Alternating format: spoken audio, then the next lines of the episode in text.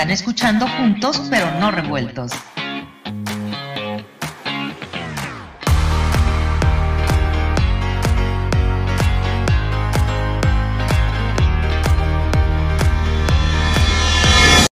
Hola, ¿qué tal amigos de Juntos pero no revueltos? Eh, bienvenidos, buenas noches.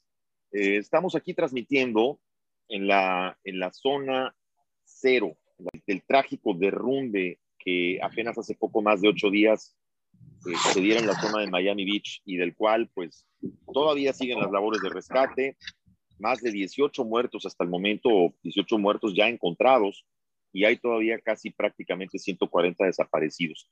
Eh, apenas hace unas horas se recibió aquí la visita del presidente Joe Biden, que se reunió con familiares de las víctimas. El presidente Biden les dio unas palabras de, de aliento a los familiares y también externó, reiteró el apoyo de, parte del gobierno federal, no solamente a las víctimas, sino a las autoridades locales de Florida, para reforzar eh, en, lo que se pueda la actual búsqueda, que de la cual se suspendieron las labores debido a un riesgo de un nuevo colapso. Es ya las labores de, de, de búsqueda se reanudaron hace apenas unas horas. Eh, quiero dar la bienvenida al auditorio que nos escucha en la 1220 la 1220 de Kissimmee, Florida. Estamos transmitiendo también en vivo en este momento a toda la costa este, la parte de la costa este, desde el estado de la Florida hasta el estado de Georgia. Y esta noche tengo un invitado muy especial. Está con nosotros el coordinador de la Brigada de Rescate del legendario Grupo Topos, Grupo Topos que vienen desde México. El coordinador del Grupo Topos que se llama Alejandro Méndez. Estimado Alejandro, bienvenido. Buenas noches, ¿cómo estás? Hola, ¿qué tal? Muy buenas noches. Muchísimas gracias por la invitación. Al contrario, Alejandro, gusto estar aquí contigo y que estés con nosotros. ¿Cuántos años tiene Grupo Topos? Es una organización prácticamente ya mundial.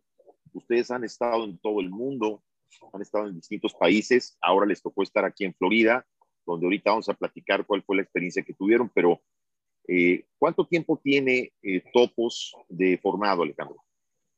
Mira, eh, los topos surgen a raíz de los terremotos de la Ciudad de México en 1985 y sí. surge por un grupo de voluntarios, gente que, que, no tenía conocimientos, pero tenía la voluntad de ayudar.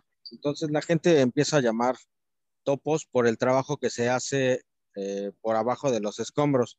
Entonces es una organización que tiene 36 años ya de, sí. de, de existencia y con el paso del tiempo se fue ramificando. Actualmente existen ocho grupos diferentes de topos en la Ciudad de México y cada uno con diferente filosofía y algunos todavía con, con integrantes de, de, aquel terremoto del 85. Pero tú, ustedes son, digamos que parte del grupo original, ¿no? Hasta donde tengo entendido, eh, eh, el, el, topo mayor tiene algún tipo de familiaridad contigo? ¿Es, es eh, alguna relación eh, con el fundador de Topos? Sí, de hecho el fundador de Topos es, es mi tío. Él, él es tío. este... Okay. Es, él, él tiene un grupo, él es de los originales, de los fundadores de, de los Topos. Yo soy parte de la segunda camada de, de aprendizaje, de mucho aprendizaje de lo, de lo, que él me pudo enseñar. Yo soy parte sí. de esa segunda generación.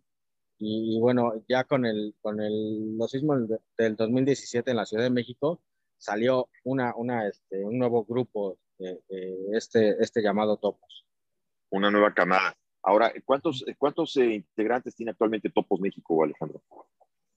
En nuestra organización, que se llama Rescate Internacional Topos, somos 30 en México, tenemos 20 personas en Chile y 30 personas en Argentina.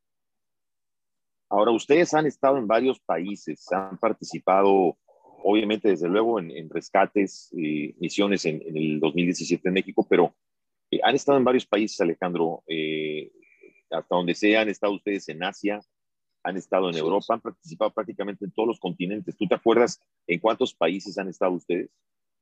Mira, como grupo hemos estado en los cinco continentes. En, sí. eh, de mi parte, yo tengo 18 años como rescatista y, este, y me ha tocado estar, no tengo el número exacto, pero son entre 8 y 10 países diferentes. Ok. ¿Qué preparación necesita una persona que quiere ingresar, por ejemplo, a Topos? ¿Requiere algún tipo de perfil, algún tipo de preparación o, o, o ustedes lo capacitan? No, por supuesto que requiere una capacitación previa. De hecho, este, todo tiene que ser muy perfilado hacia esta parte del rescate. Eh, hay, hay muchos bomberos, hay paramédicos, hay gente que se dedica a la gestión de riesgos, hay ingenieros civiles, hay, hay gente que tiene mucho que ver con el ramo del rescate. Entonces, ya una vez adentro, nos encargamos de, profesionalizarnos, capacitarnos y muchas veces certificarnos en el aspecto de rescate. Correcto. ¿Cuántos compañeros, eh, ¿Cuántos compañeros de Topos vinieron contigo aquí a Miami? Yo veo que aquí son cuatro. Eh, ¿Cuántos compañeros en total o cuántos elementos vinieron a Miami, De mi grupo vinimos cuatro, cuatro personas que somos los que manejamos este localizador de vida. La idea era este, ver si podíamos, si, si se nos acreditaba para, para, entrar a la zona y posteriormente mandar un segundo y hasta un tercer grupo. Sin embargo, por cuestiones este, que, pues, que ya son conocidas, es este, el, el, el, gobierno local pues tiene, tiene muy buenos equipos de rescate y muy buena respuesta de los equipos de rescate, de los más profesionales que yo he visto, a los cuales he visto trabajar, por ejemplo, en Haití, al grupo de Miami Dade, entonces, tienen uno de los mejores grupos de rescate de todo el mundo. Pero entonces, ¿fue por una cuestión, digamos, de normas o de regulaciones que, no pudieron ustedes entrar aquí a trabajar eh, junto con ellos? Eh, sí, lo que pasa es que, mira, con el paso del tiempo, todo, todo esto se tiene que ir regulando. Entonces, para poder entrar a una zona de desastre, necesitas una acreditación que, generalmente la expide el gobierno. Entonces, esto fue no fue un desastre como tal, sino una emergencia focalizada en el cual el control de, la misma emergencia este, lo podían o lo pueden, este, eh, lo, pueden llevar a cabo los grupos locales. Nosotros estamos aquí porque tenemos un aparato que, que, puede ayudar a este, a este tipo de emergencias. ¿Cómo funciona? ¿Cómo funciona este equipo que tienen ustedes que traen? Eh, me decías que, por ejemplo, este, este equipo lo que hace es localizar o localizar el audio básicamente de respiración, de latidos de corazón, Alejandro? Mira, es un radar que funciona eh, de forma conífera y te da una profundidad hasta 10 metros, eh, en el cual te puede detectar latidos de corazón o movimiento. Es decir, 10 metros bajo tierra. Bajo tierra, sí. Bajo tierra, ok. Incluso este, este aparato puedes, puedes este, utilizarlo en diferentes formas puedes eh, hacerlo hacia arriba, puedes hacerlo hacia abajo, hacia los lados, y te, te, sigue dando la misma lectura. Entonces, lo que, lo, que, lo que hace es detectarte vida como tal. No, es, una, es un aparato que tiene un algoritmo especial para, para, para detectar vida. No se puede modificar, no te va a detectar nunca, en ninguna, de ninguna manera te va a, a identificar a una persona que ya falleció, solamente detecta vida. Ahora, ustedes, Alejandro, vinieron ustedes con sus propios recursos o, alguien los apoyó para venir, ustedes vinieron voluntariamente. Mira, venimos voluntariamente, contamos con el apoyo de, una aerolínea. Este, ellos, ellos amablemente nos ofrecieron cuatro boletos y esos cuatro boletos este, los ocupamos precisamente para, los cuatro que manejamos el equipo. Eh, adicional a esta parte del apoyo de, de vuelos, este, cada uno de nosotros hace, utiliza sus propios recursos para, para poder movernos y poder este, estar aquí.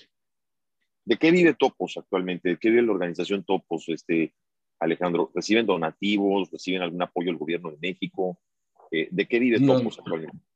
Mira, cada uno de nosotros tiene una, un trabajo, una profesión y, nosotros le inyectamos recursos al grupo. Sin embargo, también se, reciben donaciones, este, obviamente con todas las, las leyes y todo lo que, lo que, lo que conlleva recibir una donación. Pero este, básicamente eh, eh, lo, lo, mantenemos de nuestro propio recurso. Pero, por ejemplo, cuando van a estos países tan, tan lejanos, ¿no? Cuando les ha tocado, por ejemplo, ir a, a Tailandia o a Asia o a Singapur, estos países, Digo, quiero pensar que no es lo mismo pagar un ticket de boleto, un boleto de avión, digamos, a Miami que, que un boleto a Europa o que un boleto a, Lejano Oriente. E, eso, eso en este caso eh, se, lo, los, los eh, se los ponen las mismas autoridades. Este, ¿cómo, ¿Cómo se maneja eso? No, en realidad no, recibimos apoyo de gobierno. Este, Nuestro apoyo generalmente es de, la iniciativa privada y, este, y muchas veces las aerolíneas nos, nos dan una, una este, tarifa especial para poder viajar. No siempre, pero, este, pero muchas veces lo hacen. Entonces, el costo que, a veces se tiene que cubrir es por parte de, nosotros mismos. Alejandro, con la experiencia que tú tienes y viendo el siniestro, por ejemplo, en esta zona, tal cual como llegaron y lo vieron ustedes, digamos, aquí estamos hablando de un siniestro, digamos, que no fue producto ni de un terremoto, ni de un tsunami, ni de un maremoto, ni de un huracán. Esto fue una cosa que sucedió pues porque hay teorías, hipótesis, negligencias de, por medio, etc, etc. Pero dada tu experiencia y como viste, eh, digamos, lo que quedó, el colapso de lo que, de lo que quedó este edificio, eh, hay, hay una torre que todavía queda en pie eh, porque hay que, hay que aclararle al público que nos escucha que fue un derrumbe parcial, es decir, son tres torres de las cuales cayeron dos, quedó una, pero me extraña porque yo en las horas que he estado acá, yo veo que hay gente todavía, es decir, veo repartidores de comida que llegan, que entran. y tú, bajo tu experiencia, ¿no crees que este edificio que quedó en pie ya debió haberse evacuado? Pues mira, tienen que ver muchos factores. El primero de ellos es hacer una, un dictamen estructural de la, del edificio para saber en qué condiciones se encuentra. Yo supongo, la verdad es que no tengo conocimiento de eso, eh, supongo que ya se hizo una evaluación previa de, la estructura para saber si está en condiciones o no. Eh, hay muchos procedimientos que se deben de seguir, desde, desde el dictamen estructural hasta, hasta ver el tipo de mantenimiento que tiene o si, o si requiere mayor mantenimiento para, para, para sostener la estructura o medidas de mitigación. Ahora, dada tu experiencia eh, y en las misiones que han participado, Alejandro, eh, ¿ustedes han llegado a encontrar sobrevivientes, por ejemplo, quedan bajo los escombros después de siete, ocho días? Es decir, ¿hay, hay posibilidades de supervivencia en ese tiempo todavía? Sí, de hecho, de hecho nosotros como grupo lo que hacemos es eh, trabajar y no podemos declarar a alguien que, ya falleció hasta que no lo encontramos. Y hemos encontrado gente que ha estado 8 hasta 14 días este, bajo los escombros y, se mantiene con vida. ¿Y qué factor juega eh, para que se mantenga con vida? ¿Que queden fortuitamente bajo una burbuja de aire o, ¿qué, factores son los que juegan para que una persona se mantenga viva pero obviamente me imagino que también sin comida y agua, eh, es decir, se puede sobrevivir teniendo aire, pero sin comida y agua.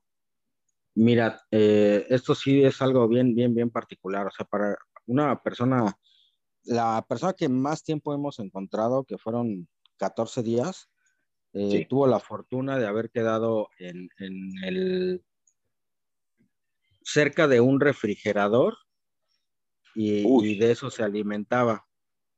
Entonces, entonces este, sí hay muchas cuestiones fortuitas para, que, este, para que pueda sobrevivir a tanto tiempo. Sin embargo, también en, en otras ocasiones hay gente que, que sobrevive eh, con oraciones, digo, dependiendo de, de la religión que, que, profesen, este, a veces las, la gente sobrevive por este tipo de, de cuestiones. la fe, la oración, la fe. Claro, La, qué, increíble. O sea, la fe es la que te, te, mantiene vivo. Ahora, viendo, por ejemplo, este tipo de colapsos, Alejandro, este tipo de, derrumbes, se ha hablado mucho aquí que las autoridades apenas en lo que va del tiempo, bueno, estamos hablando ya de casi ocho días, nueve días prácticamente de la tragedia, este, y se han encontrado hasta el momento 18 fallecidos, pero todavía hay, hay prácticamente más de 130 desaparecidos. Mucha gente ha dicho que las labores van muy despacio, que van demasiado despacio. ¿Se puede juzgar que las labores van despacio? ¿O, o, hay, hay un grado de complejidad? Es decir, no se puede ir más rápido para no arriesgar la vida de quien, de quien probablemente esté vivo. Tú, a tu manera de ver o bajo todo el ojo clínico, lo que ustedes vieron aquí, eh, perciben que, que, estos grupos de rescate van demasiado despacio o están teniendo demasiado cuidado? Yo, yo creo que están tomando las medidas necesarias eh, en cuanto a seguridad, porque como bien dices, hay un edificio que no ha colapsado o que no colapsó. No quiere decir que vaya a colapsar. Sin embargo, se tiene que, que hacer un análisis previo y se tienen que, que, tomar medidas de mitigación para que la operación se haga con el menor riesgo posible. Desde apuntalar la parte que no se cayó hasta, hasta identificar en dónde pueden estar las otras personas. Esto tiene que ser con muchísimo cuidado y básicamente quirúrgico para que este, la gente que está en labores de rescate no corra el mayor riesgo. Me imagino. Alejandro, ustedes prácticamente se juegan la vida, ¿no? O sea, con cada misión se juegan la vida. Eh, les ha tocado, quiero pensar que en cierta forma, pues les ha tocado alguna vez perder compañeros? Es decir, en estas misiones les ha tocado perder alguno de los miembros o de los compañeros? Pues mira, afortunadamente nunca ha fallecido ni, sí hemos tenido lesionados, pero nunca ha fallecido un compañero en una misión. Entonces somos muy cuidadosos, eh, a final de cuentas no somos kamikazes, hacemos las cosas con mucho cuidado, con toda la experiencia que tenemos y sabemos este, qué es lo que tenemos que hacer antes de poder ingresar a un, a un edificio colapsado. Obviamente, el riesgo siempre está latente y, este, y procuramos hacerlo de la, de la manera eh, con menor riesgo posible. Definitivo, definitivamente. Eh, y tengo entendido, tengo entendido, creo que mañana se regresan a México ustedes. Eh, si ustedes regresan a México, ¿hay todavía posibilidad de que los vuelvan a llamar o ya se, se regresan definitivamente eh, o dejan una puerta abierta por si vuelven a llamarlos, Alejandro? Mira, nosotros regresamos eh, porque para nosotros también genera este, algunas cosas el, mantenernos aquí. Claro. Pero si, si, si deciden que, que, que, podemos apoyarlos o que requieren de nuestro apoyo para, para la recuperación o la búsqueda y rescate de las personas, con mucho gusto podemos este, regresar y atender toda esta, toda esta operación? Bueno, primero que nada te quiero felicitar a título personal y a título del equipo de nosotros, a ti, a toda la organización de Topos, Topos México, una organización orgullosamente mexicana que además es toda una leyenda, toda una institución, que además ya se ha extendido a otras partes del mundo, ¿no? Nos hablabas de que ya tienen miembros en Chile y en Argentina. Así es, muchísimas gracias. Este, sí, contamos eh, ya con miembros en Argentina y en Chile que también tienen toda la experiencia y, con los cuales este, es parte del equipo y, y la idea es este, que esta filosofía de, de, ayuda humanitaria vaya creciendo. Que ya están próximos a cumplir 40 años, ¿no? Prácticamente. Así es, sí, estaríamos, a, estaremos cumpliendo 36 años este, este año y este, ya muy próximos a los 40. Entonces, eh, muchísimas gracias por la felicitación. Haré extensiva esta felicitación a mis compañeros y pues muchísimas gracias por el espacio. Al contrario, Alejandro, gracias a ti por hablar con nosotros, por darnos un tiempito. Amigos, estuvo con nosotros Alejandro Méndez, él es el líder y coordinador de Rescate Internacional Grupo Topos México, que están aquí en el siniestro, estuvieron aquí tratando de apoyar en la búsqueda de víctimas en la tragedia de Miami Beach. Estamos transmitiendo aquí desde la zona cero, la zona de la tragedia, y donde ayer, precisamente hace unas horas, estuvo el presidente Joe Biden eh, reunido con las familias de las víctimas. Muchas gracias, Alejandro. Te mandamos un abrazo y muy buen viaje de regreso a México. Muchísimas gracias. Un abrazo a ti, a, toda tu audiencia y a todo tu equipo. Estaremos en contacto y las veces que nos necesites, estamos a la orden. Te agradezco, te agradezco mucho, querido Alejandro. Muy amable. Amigos, gracias. Estos juntos, pero no revueltos. Nos seguimos, nos escuchamos y nos vemos la próxima. Muchas gracias.